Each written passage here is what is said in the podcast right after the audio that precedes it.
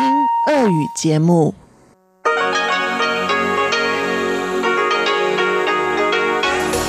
В эфире Международное радио Тайваня. Здравствуйте, дорогие радиослушатели! В эфире Международное радио Тайваня и вас из тайбэйской студии приветствует ведущая Анна Бабкова.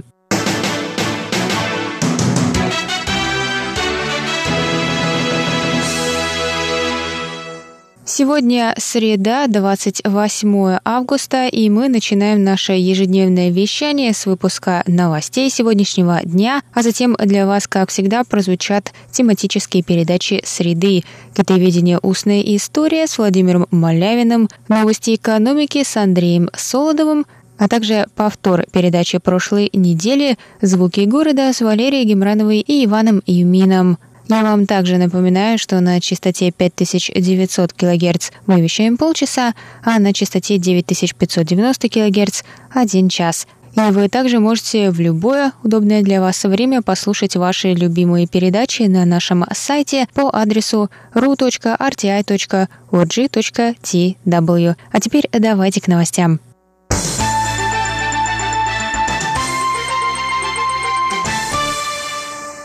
Министр транспорта Китайской Республики Линь Дзялун пригласил иллюстратора из России посетить Тайвань в благодарность за изображение эндемика Тайваня – тайваньской бенгальской кошки – Тайваньская бенгальская кошка считается вымирающим видом, и правительство решило посвятить новый дизайн туристического поезда линии Диди в Наньтоу именно этому зверю – на днях были опубликованы фотографии готового дизайна, которые потрясли тайваньских пользователей интернета. На картинках внутри поезда ответственный дизайнер Диан Мэнджи изобразила леопарда, а не бенгальскую кошку. После обрушившейся на нее критики, Мэн призналась, что не сама нарисовала дизайн, а купила готовую иллюстрацию на Shutterstock. Автор иллюстрации, россиянка Екатерина Молодцова, узнав о конфликте, подготовила и опубликовала в своих социальных сетях три изображения тайваньской бенгальской кошки, которые подарила всем жителям Тайваня. Иллюстрации вызвали позитивный отклик у тайваньцев и быстро распространились по интернету. Министр транспорта Лин Цзялун прокомментировал пост Екатерины в Инстаграм, поблагодарив ее за вклад в сохранение вымирающего тайваньского эндемика. Он также пригласил ее на церемонию запуска нового поезда, которая состоится 20 сентября в Диди.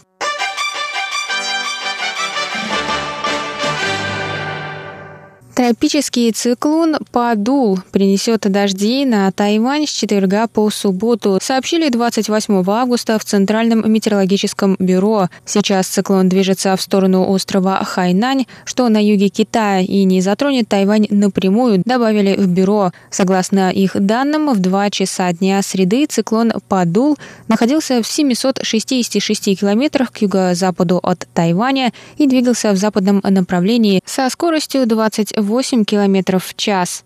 Несмотря на то, что циклон не приблизится к Тайваню, его периферии принесет на остров ливни и грозы. В ведомстве сообщили о возможности высоких волн в южной части Тайваня со среды по воскресенье. В бюро также предупредили жителей низменных районов юго-западной части Тайваня о возможности затопления из-за прилива с пятницы по понедельник.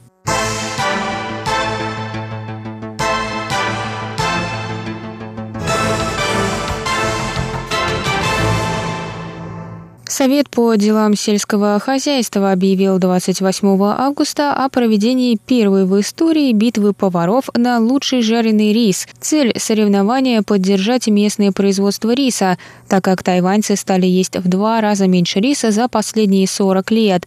Согласно статистике, в 1981 году один тайванец в среднем съедал 99 килограммов риса в год – к 2018 году этот показатель уменьшился до 45 килограмм. Это показывает, что потребление риса сократилось больше, чем в два раза за прошедшие 38 лет. По мнению представителей ведомства, это связано с появлением большого количества ресторанов европейской кухни на острове, а также с желанием местного населения разнообразить свой рацион. Отборочный тур пройдет в 24 точках острова. Конкурсанты должны будут приготовить рис отечественного производства с добавками, присущими их региону. Победитель финального раунда получит денежный приз и возможность заключить контракт с производителем замороженных продуктов.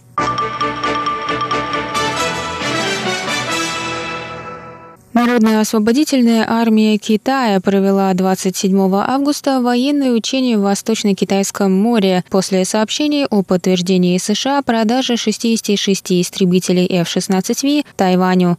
Президент Китайской республики Цай Инвэнь заявила 28 августа, что тайваньская сторона внимательно следит за ситуацией и призвала общественность не волноваться.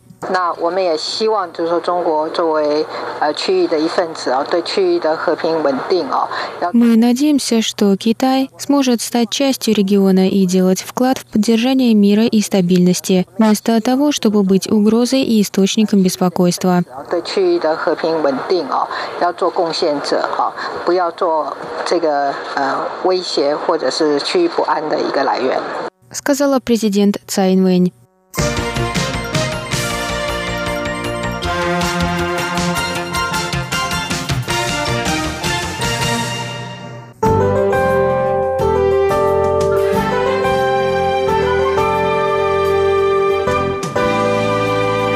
А сейчас прогноз погоды.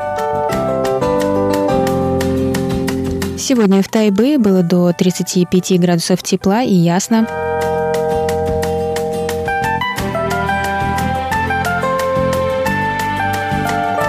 Завтра в Тайбе также до 35 градусов тепла, возможны дожди с грозами.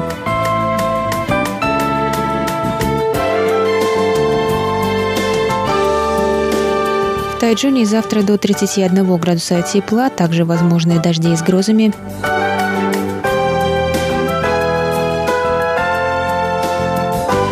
А на юге острова в городе Гаусюни также до 31 градуса тепла, возможны дожди с грозами.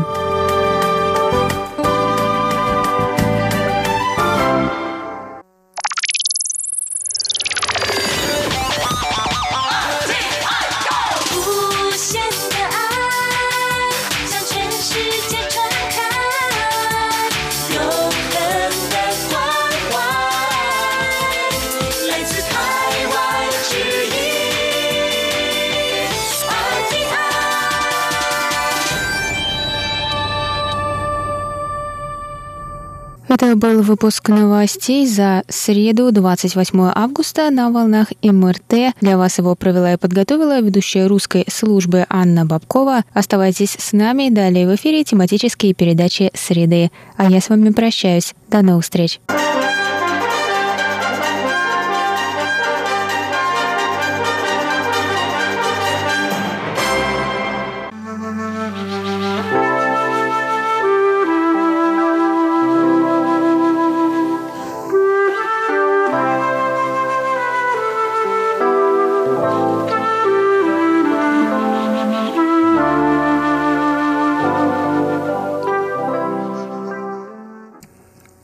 Говорит Международное радио Тайваня. Здравствуйте, дорогие радиослушатели. В эфире передача «Китаеведение. Устная история». У микрофона Владимир Малявин. Сегодня я продолжу знакомить вас с рассказом нашего известного отечественного китаеведа Михаила Леонтьевича Титаренко о его жизни китаеведа, о его работе, исследованиях, об отношениях России и Китая, об особенностях китайской культуры и о многом другом, о чем он рассказал в своем интервью, которое дал в рамках этой программы. В прошлой передаче э, мы уже коснулись того э, эпизода в э, рассказа, где э, Титаренко говорит о своих научных изысканиях, о своей кандидатской диссертации. Она была посвящена философу Модзе, древнем, древнему философу Модзе. А вот докторская диссертация э, Михаила Леонтьевича была посвящена э, критике идей Мао Цзэдуна.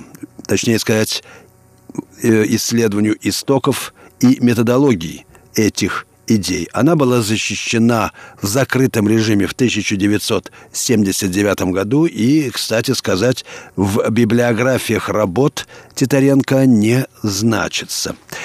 Одна из интересных особенностей вообще политического лексикона э, Китая – это обилие разного рода намеков, аллюзий, иносказаний, аллегорий – которые придают э, э, политическому языку э, Китая характер шифра, малопонятного, да и в основном и совсем непонятного простым э, китайцам.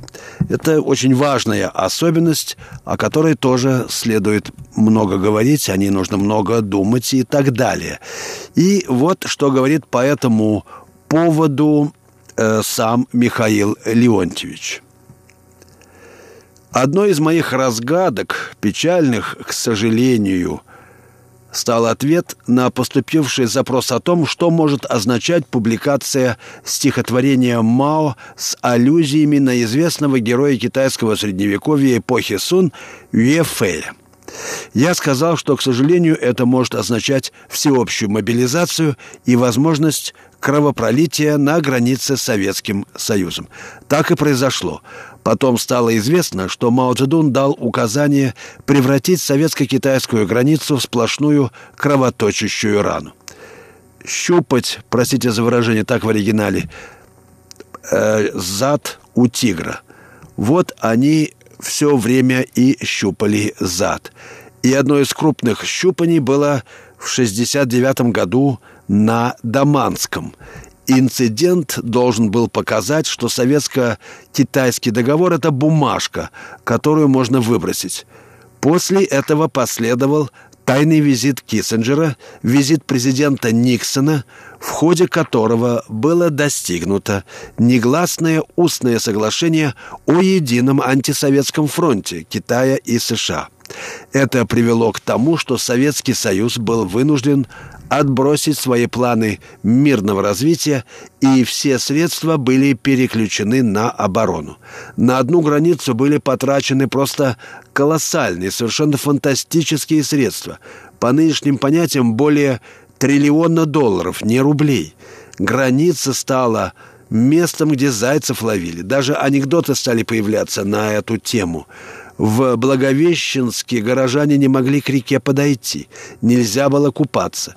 Вот такой был поворот в китайско-советских отношениях. Но вскоре китайцы поняли, что американцы хотят использовать Китай в своих целях. И первым это понял, кстати, Хуяобан, чем очень не угодил господину Дэн Сяопину. «Я хочу сказать, — продолжает Титаренко, — что китайцы поняли, что Америка Китаю никаких подарков делать не собирается, они будут использовать Китай в своих интересах. А значит, и Китай может использовать США в своих интересах. Поэтому Китай будет проводить самостоятельную политику, что им в известном плане удалось. И они переиграли американцев, создав ситуацию взаимозависимости – в отличие от СССР, который тратил колоссальные средства на гонку вооружений с американцами, на борьбу с ними, китайцы прикрылись Америкой в определенной степени и продолжили свое развитие. При этом методологические принципы они опять взяли у Конфуция. И вот поэтому я считал и считаю, чтобы понять политику Китая не только Мао Цзэдуна, необходимо освоить и понимать философские принципы китайской культуры, китайской цивилизации. А принцип, по которому Китай долго строился, главный принцип Пао Цзэдуна был придумать врага, создать противоречие.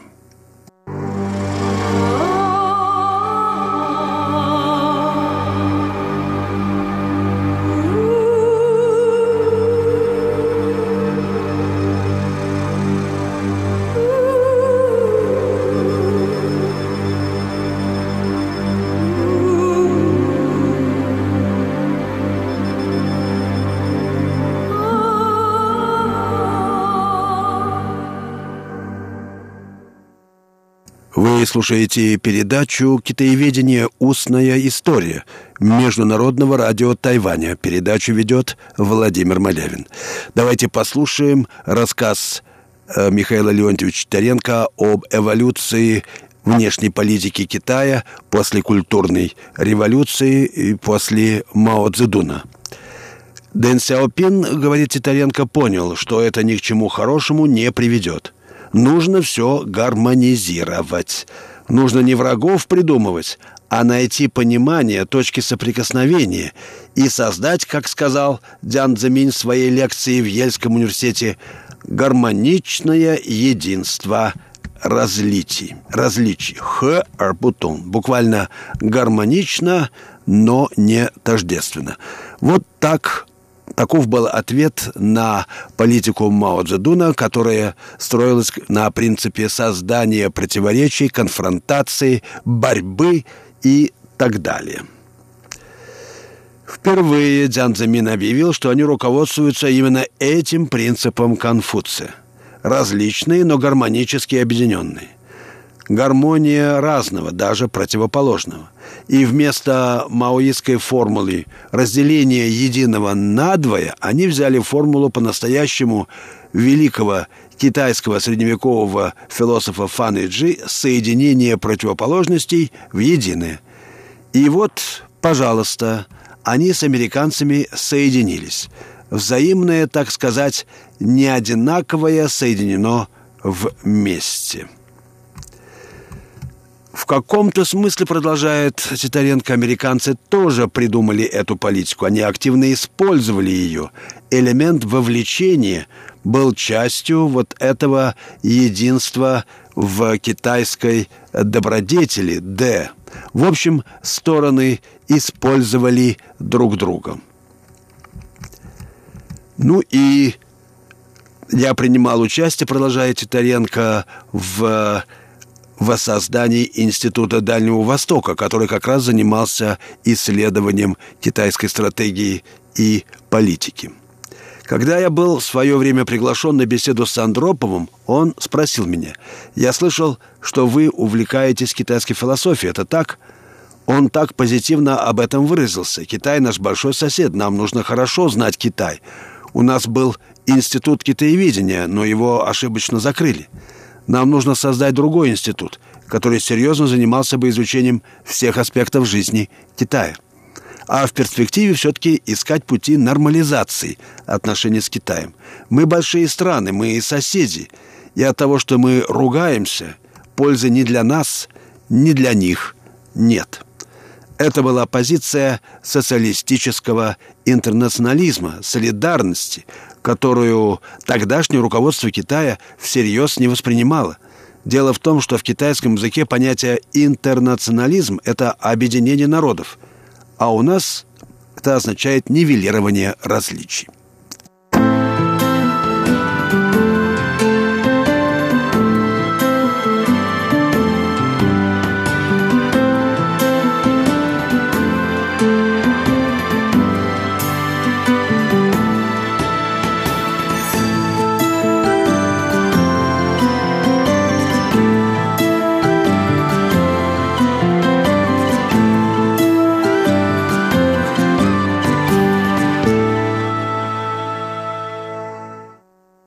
Вы слушаете Международное радио Тайваня.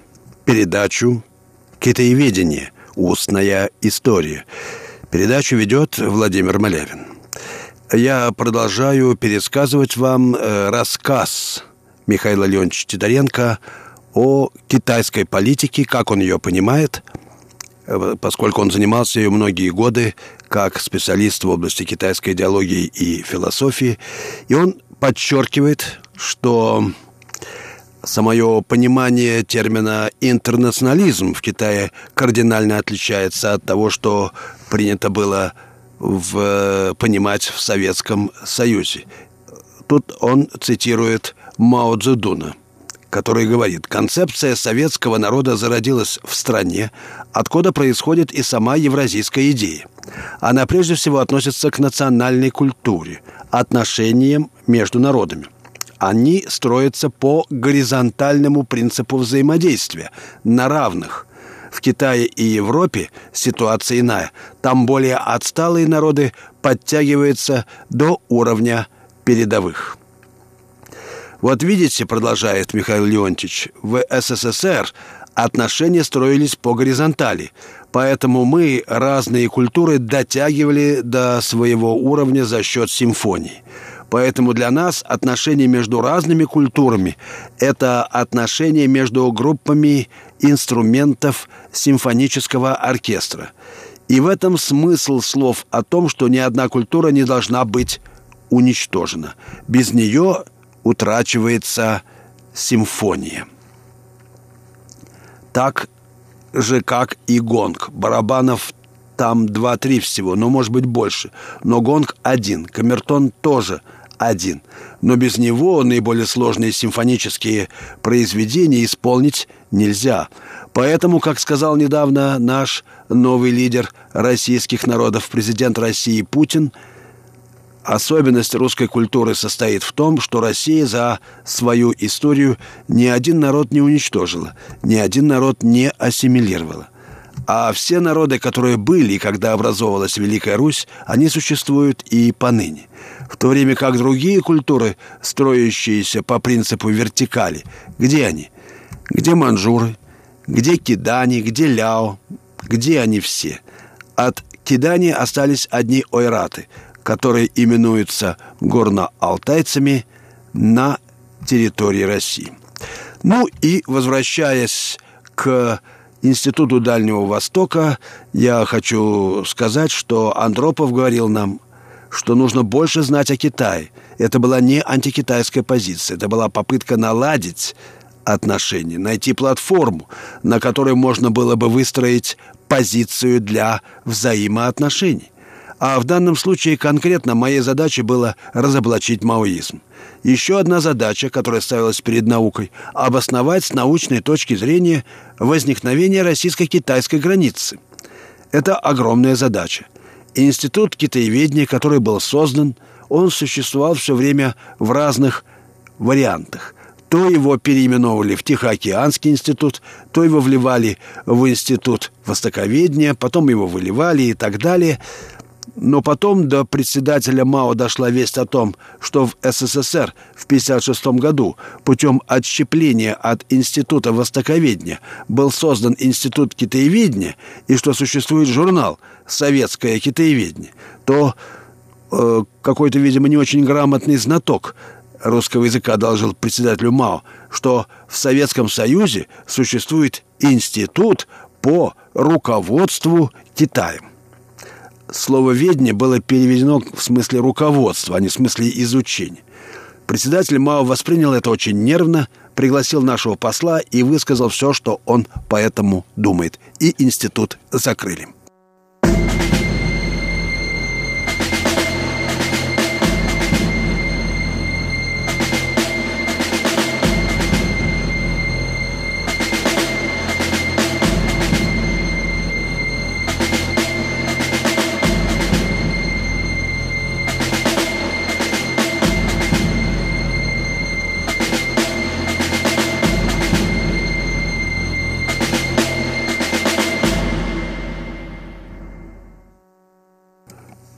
Слушаете передачу «Китаеведение. Устная история» Международного радио Тайваня. Передачу ведет Владимир Малявин. Итак, как мы только что узнали, эм, э, Институт китаеведения и журнал «Советское китаеведение» были закрыты Хрущевым по требованию Мао Цзэдуна, и очень скоро выяснилось, что сделано это было напрасно. Советское руководство крайне нуждалось в понимании процессов, которые происходили в Китае, и через некоторое время был создан институт под э, нейтральным названием э, Институт Дальнего Востока. Но, как говорит Михаил Леонтьевич э, Титаренко, Первоначальной его задачей было определено изучение Китая, его внутреннего положения, внешней политики, изучение истории и формирования российско-китайской границы, на основании исторических документов, ну и выявление недружественных действий Мао Цзэдуна и его окружения. В те же годы, как известно, в Советском Союзе был издан двухтомник переводов произведений древней китайской философии. Ну и затем, э, как говорит Титаренко, ему было поручено поддерживать позитивные публикации о Китае. У нас была такая структура, так называемый главлит, которой была дана инструкция всякие публикации о Китае запрещать. Значит, там было у них одно указание, а у меня другое. Все позитивные книги, которые вышли во время китайско-советской полемики, публиковались так. В издательство приходит запрет о выпуске какой-то книги. Но они знают, что в отделе ЦК есть некий Титаренко, которому дано задание сортировать книги. И посылают мне, например, книгу Гельброса о социально-экономическом строе Китая с резолюцией. Запретить, не публиковать. И вот я, параллельно с моей работой, ночами сижу, читаю Гельброса, а читать его удовольствие, прямо скажем, ниже среднего. И пишу свое заключение. Считаю целесообразным книгу издать. И книга выходит. Или, например, идет полемика между одним из наших известных последних европейцев Гумилевым и нашим академиком Брамлеем. Гумилев доктор наук всего лишь, хотя и двух наук, но все-таки только доктор. Тут Брамлей набрасывается как коршун на Гумилева и все его книги запрещает. Мне присылают его книги «Хунны», «Потерянное царство» и другие. И опять я посвящаю их чтению субботу-воскресенье и опять пишу свою рецензию, докладываю начальству, что эти книги целесообразно издать. И их, конечно, потом издали. Хотя э, ЦК относился к спорам про пассионарность весьма прохладно, но, тем не менее, разрешал их. Ну вот, э, книги Рубина, например – Рубин был действительно очень серьезный специалист, говорит Титаренко. Первое мое знакомство с работами Гамажо случилось через его рефераты этих работ в Вестнике, в информационном отделе фундаментальной библиотеки. Они были сделаны очень квалифицированно. А его другие взгляды я не занимался специальным изучением его взглядов, поэтому сказать ничего не могу. Могу сказать, что те работы, в которых он излагал историю Китая и историю китайской идеологии, вполне профессиональны и заслуживают внимания. Сбрасывать их со счетов нельзя. Исходя из всего этого, я поддержал и публикации Ян Хиншуна, а позднее поддержал издание книг Позднеевой и так далее. Ну, наше время подошло к концу – Э, уже пора прощаться с вами мне. Вы слушали передачу «Китаеведение. Устная история». Ее подготовил Владимир Малявин. Всего вам доброго, дорогие слушатели. До следующих встреч в эфире.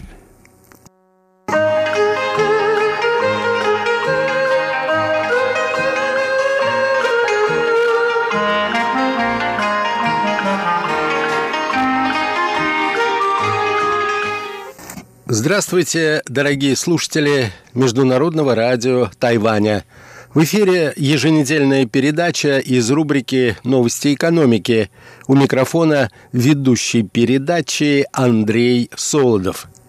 Сегодня, дорогие друзья, мне хотелось бы вернуться к теме, ставшей для нас традиционной – а именно, каково состояние и перспективы развития энергетических рынков – Итак, наша тема сегодня – новости энергетических рынков.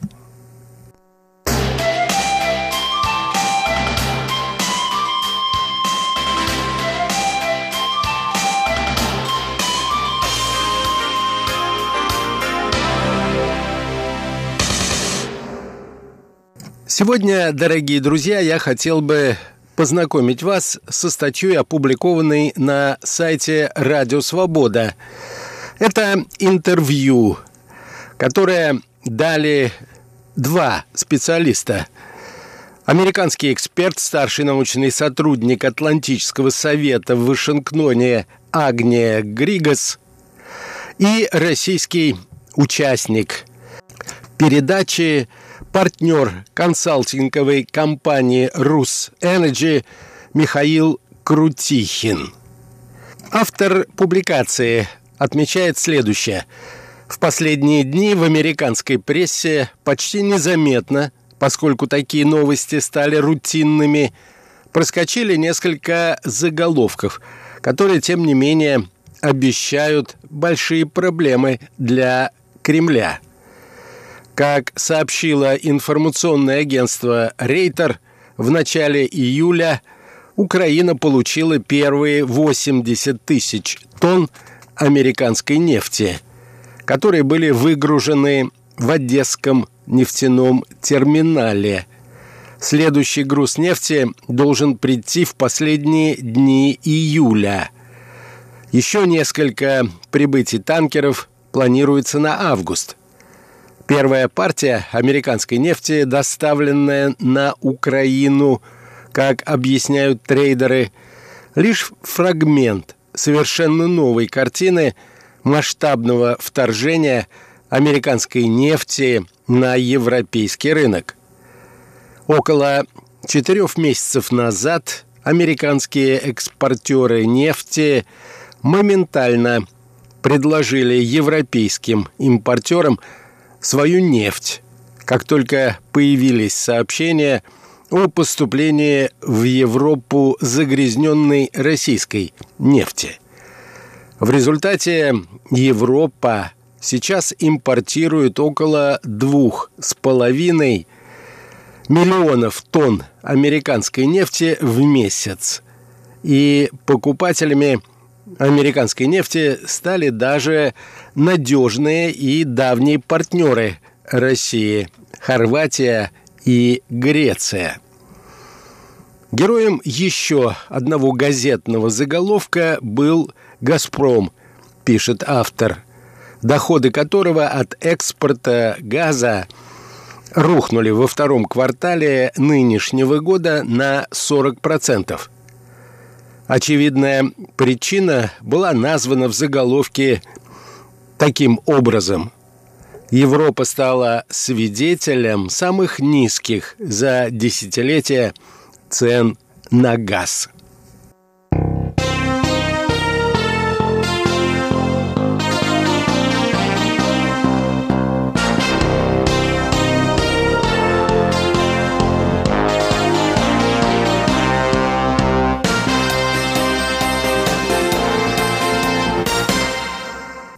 Около трех с половиной лет назад от газового терминала в Техасе в Бразилию отправился американский супертанкер с первой партией американского природного газа.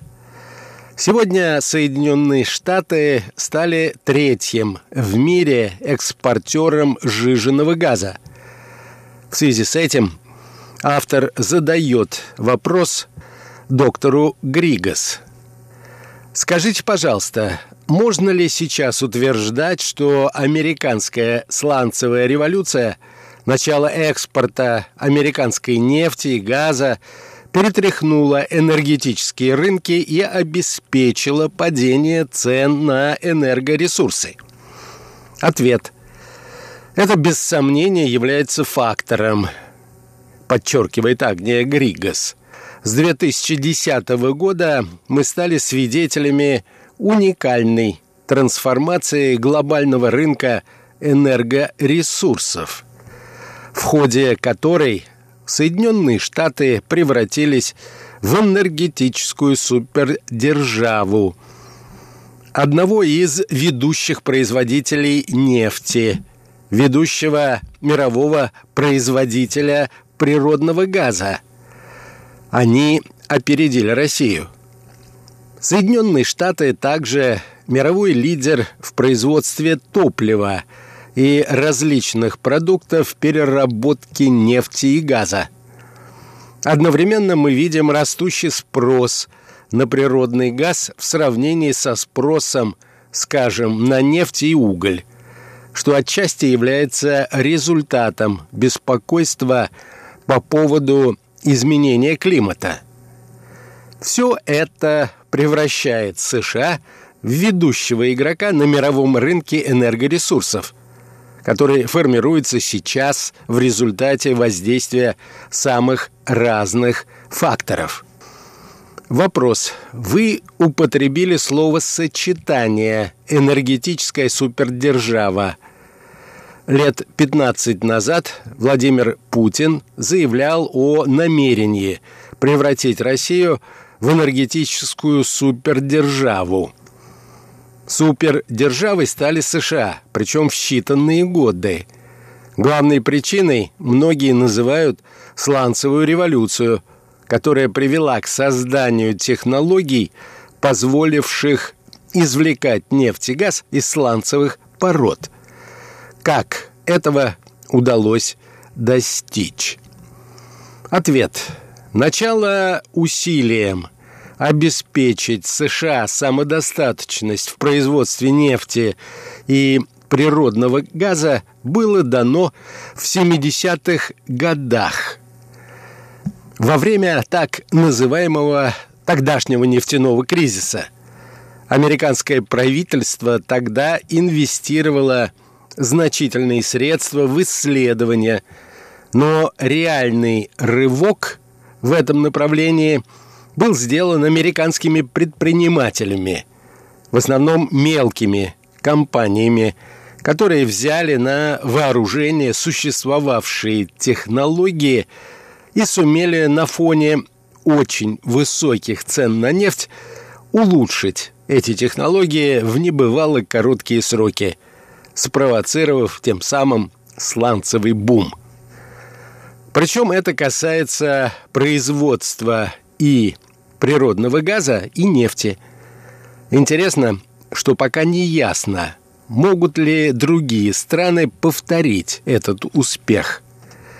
Пока лишь в четырех странах мира были предприняты успешные попытки добычи сланцевой нефти и газа.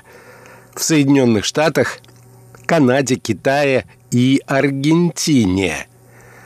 Причем в Китае и Аргентине добываемые объемы очень малы.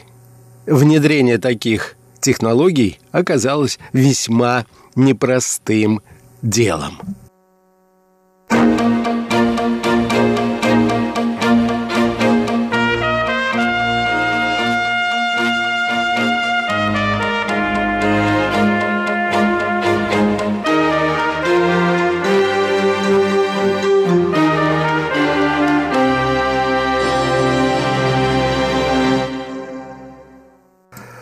Вопрос.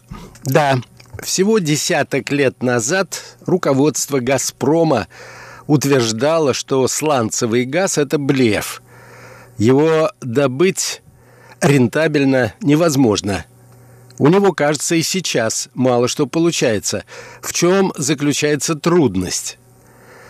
Ответ. «Газпром» тогда выдавал желаемое за действительное – также он относился и к экспорту сжиженного газа.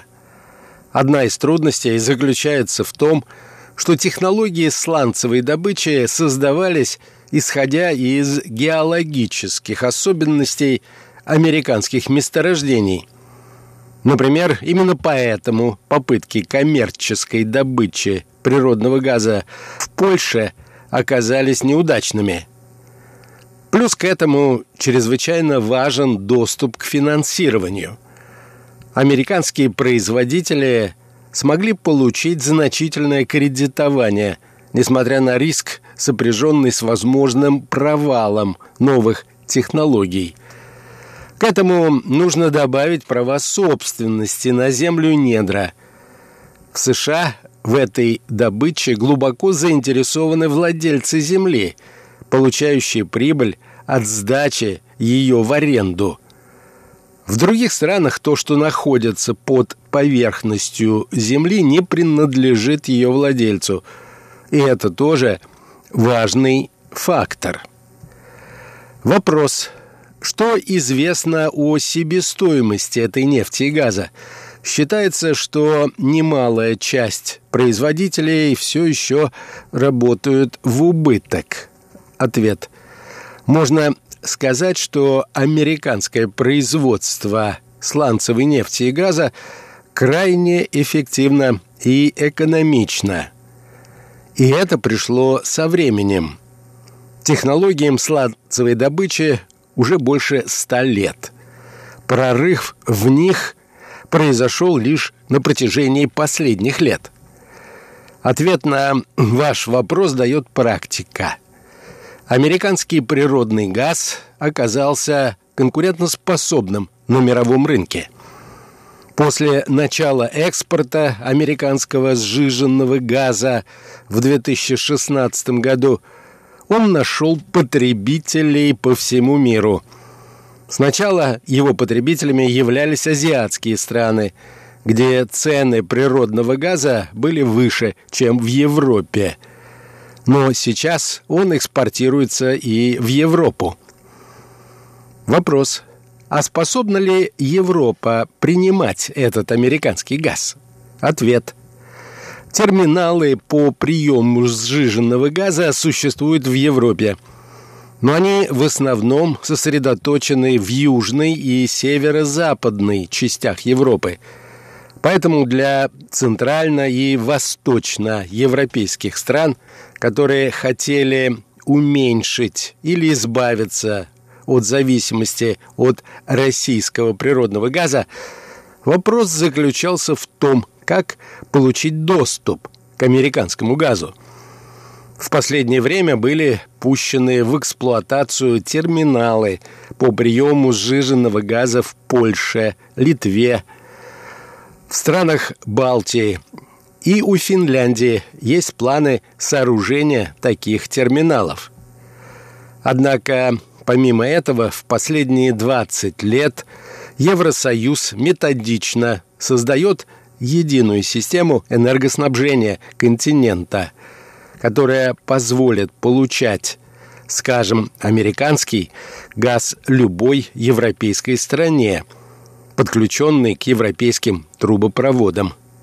И нужно сказать, что американский газ уже оказывает влияние на цены природного газа в Европе.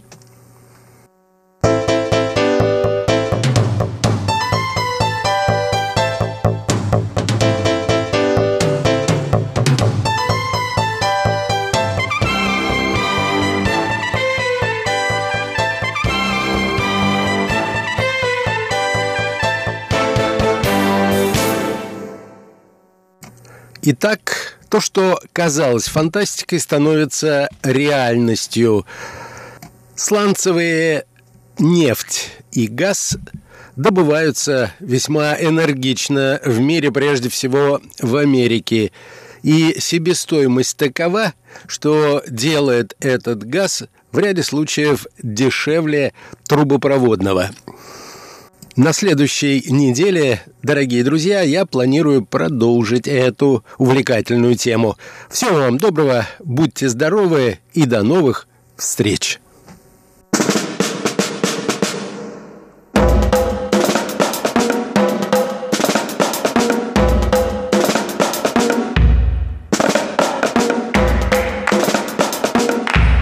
Здравствуйте, дорогие друзья! Вы слушаете Международное радио Тайваня. Сегодня четверг, а это значит, что мы начинаем вашу самую любимую передачу «Звуки города». Из тайбэйской студии вас, как всегда, приветствуют Валерия Гемранова и Иван Юмин.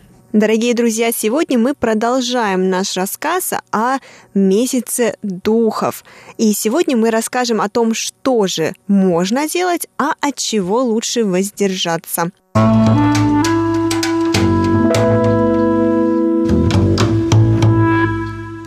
Наверное, ты тоже заметила, что кроме 15 дня, а на самом деле почти каждый день в магазине или э, разные семьи, они просто поставили маленький стол, и там на нем много разных продуктов. Если ты не знаешь, например, иностранцы приехали сюда, в Тайвань, именно в этом месяце, они, наверное, думают, что а что они делают, почему там каждый день на улице есть маленький стол, и на нем очень много а, печенья, торты или напитков. Это чего?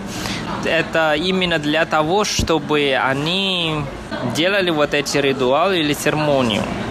Именно для вот этих братьев и сестер. Да, кстати, хотела сказать по поводу церемоний, вот этих, которые проводит каждая семья и каждая компания.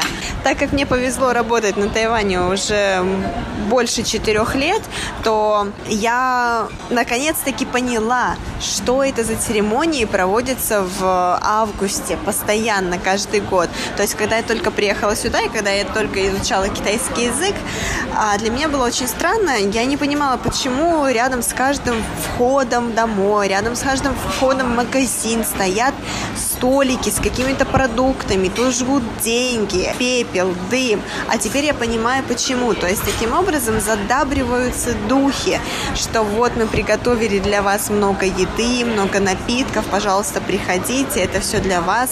В тот же самый момент я знаю, что очень многие компании, бизнес, они а, читают молитвы. То есть это, наверное, не молитва, это какой-то вот именно текст.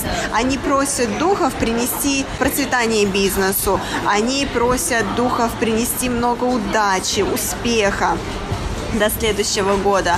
И это тоже интересно, на мой взгляд. Ты же знаешь Сога, правильно? Торговый центр Сога, о котором мы как-то делали передачу. Так вот, в Тайджуне у нас есть Сога, который находится неподалеку от компании, то есть ты из окна можешь его видеть.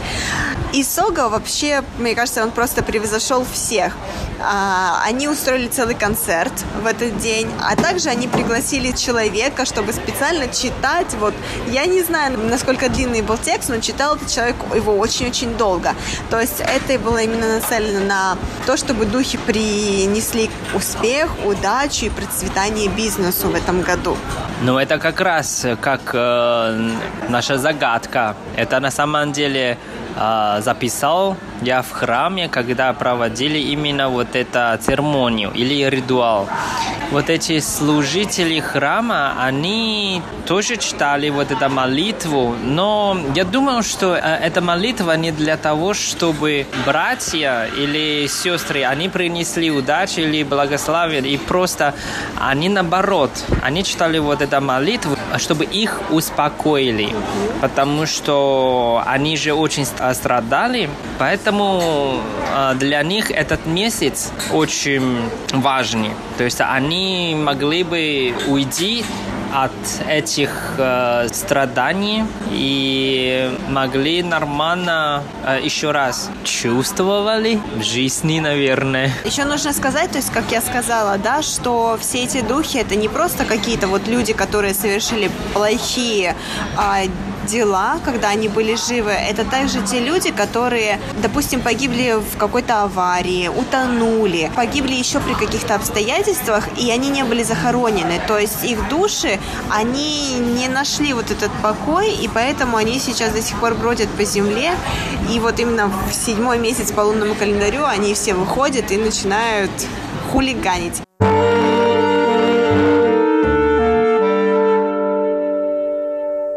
Ванюш, давай тогда поговорим а что же мы не можем делать в такой интересный месяц? Что вообще запрещено, что не рекомендуется делать, чего стоит избегать? Да, Лера, знаешь, э, в этом месяце на самом деле очень много правил или даже запретов. Вот, сейчас тебе все расскажу.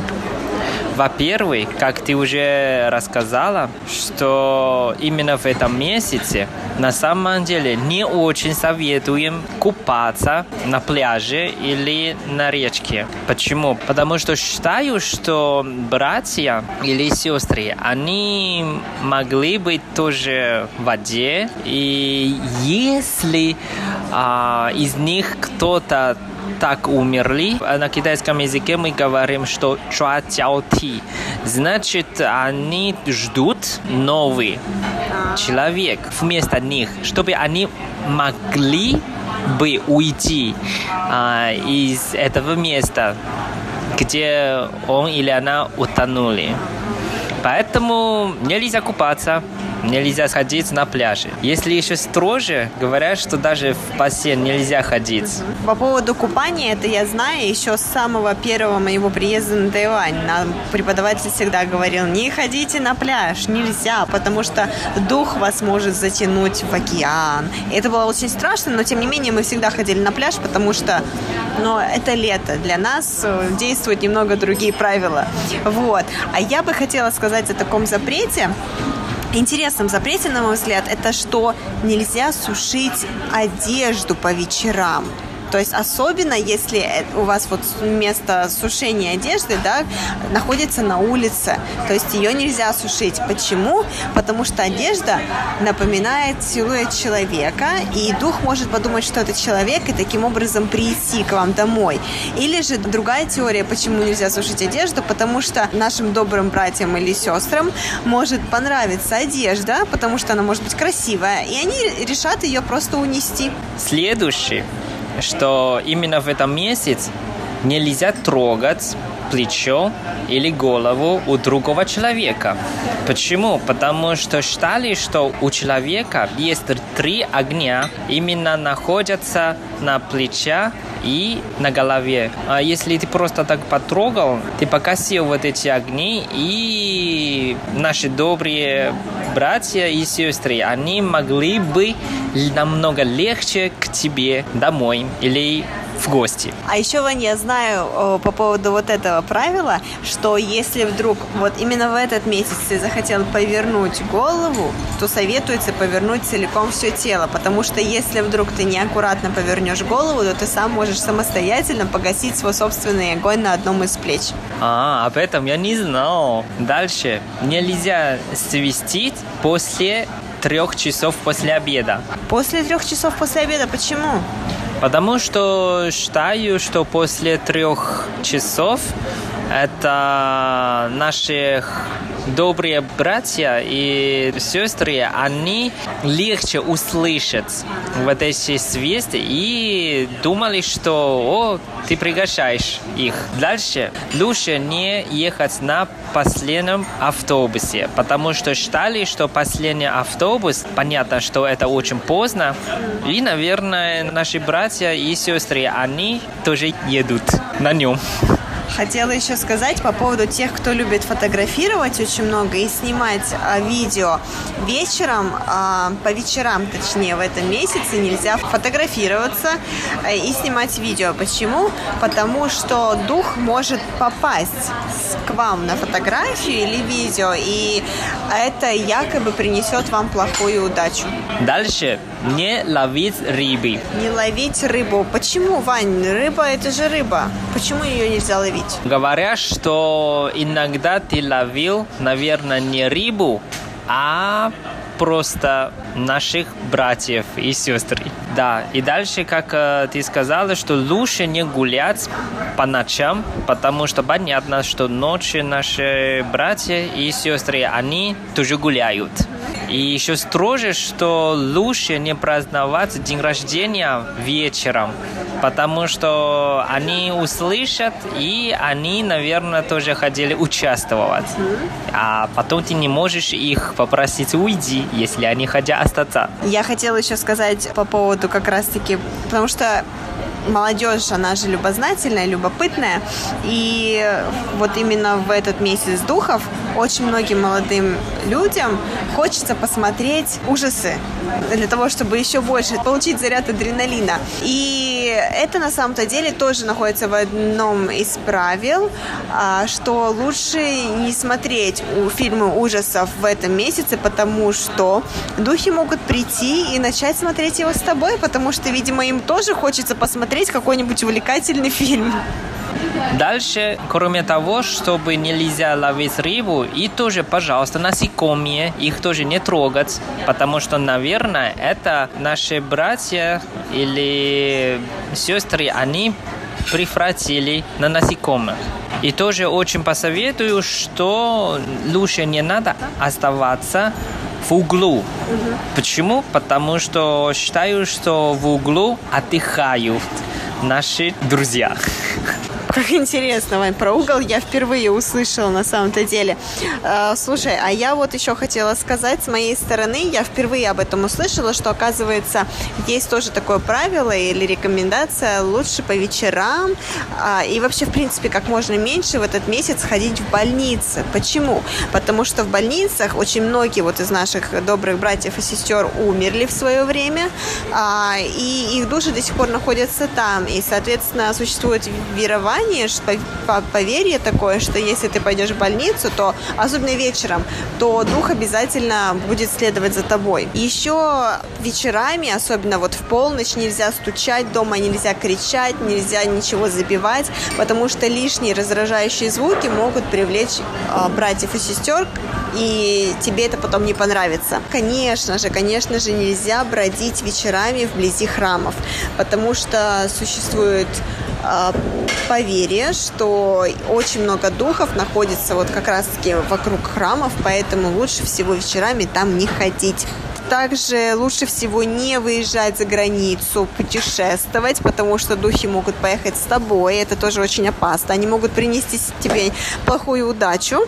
Да, как ты сказала, что именно в этом месяце очень рекомендуется путешествовать. Но, конечно, в современном мире тебе придется на командировку. Поэтому здесь тоже есть запреты или правила, когда ты в командировку или путешествуешь. То есть тебе надо в гостиницу. Что тебе нельзя делать или что тебе надо делать? Во-первых, перед тем, как войдешь в номер, стучись в дверь и говорить, что извините, что беспокою пусть они узнали, что ты пришел, и чтобы они уступили номер тебе. После того, как вошли в номер, ничего не надо трогать, а первый надо делать слить воду в унитазе. А почему? Потому что считаю, что можно смыть плохой вещи. Дальше не надо сфотографироваться, или сфотографировать в номере вечером. Это понятно. Очень рекомендуется, что лучше с собой амулет. Ну, просто на всякий случай. И последнее, вообще самое главное, я думаю, что даже дети знают, что именно в этом месяце не надо говорить слово «кой», то есть по-русски «дух». Поэтому все называют их именно добрые братья или добрые сестры, хаошонты или хаотемей. Тогда, Вань, мы с тобой уже несколько раз нарушили все эти, ну не все эти правила, но, по крайней мере, последнее правило точно. Ну, какая интересная у нас сегодня с тобой передача получилась. Самое главное, не смотри сегодня фильмы ужасов, потому что братья и сестры придут и будут смотреть с тобой. А, ну что, Ванюш, ты готов слушать мою загадку? Да, конечно, очень жду. Давай.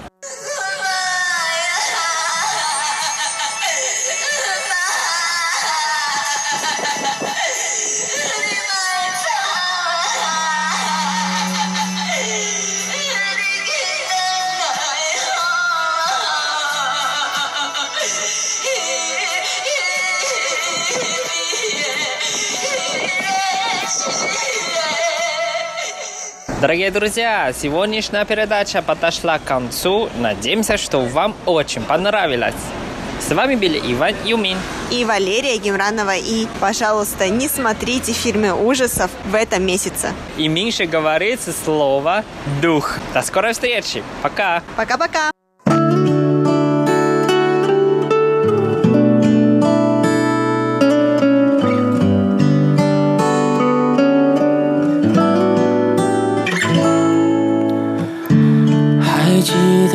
时候，不懂事的我，不听你说，你每一次都包容，都迁就，我的不说，不知不觉你的叮咛少了，才发现我想你了。你的背影渐渐的消失了，才知道你多重要。你是我最想要守护的最不想离开的人。没有人会知道以后会怎样，幸福却只剩下这辈子。我是你最想要守护的人，也是我最亲密的一家人。你对我的好，我不会忘掉，憧憬。